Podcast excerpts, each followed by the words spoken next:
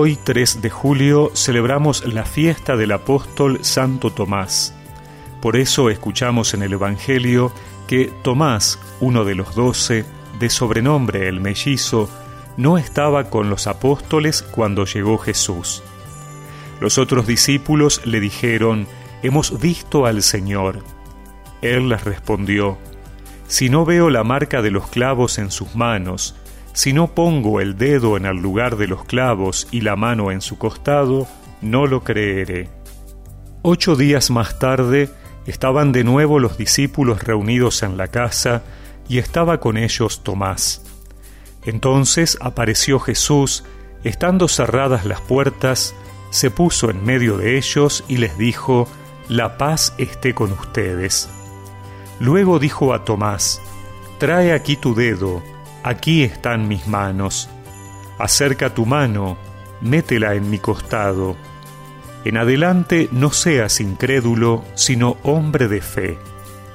Tomás respondió, Señor mío y Dios mío. Jesús le dijo, Ahora crees porque me has visto. Felices los que creen sin haber visto.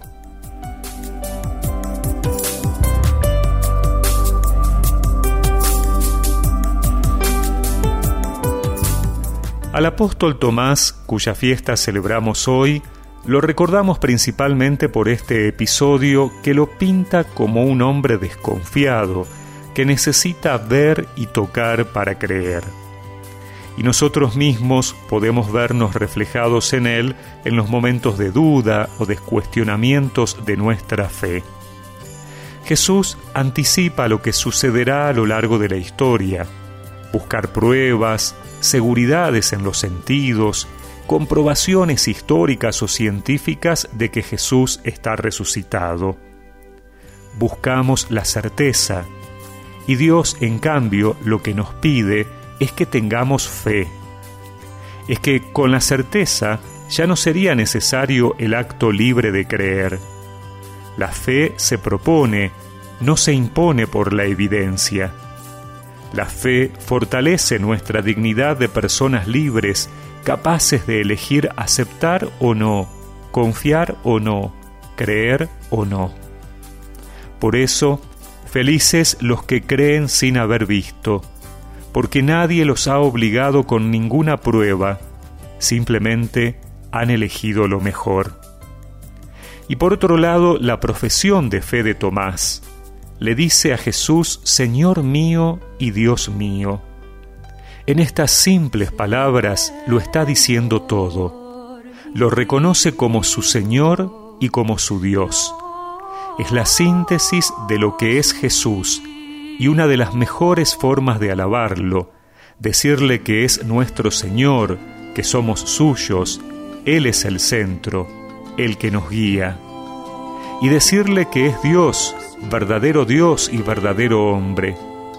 La síntesis de todo el Evangelio que anuncia quién es Él, es Señor, Mesías, Salvador y es Dios realmente. Que por intercesión del apóstol Tomás, el Señor nos regale el don de una fe fuerte, capaz de creer siempre, pero también de buscar y dar razones de nuestra fe para que otros también crean. Dichoso quien crea sin haberme visto, que tu fe sea fuerte en mi palabra.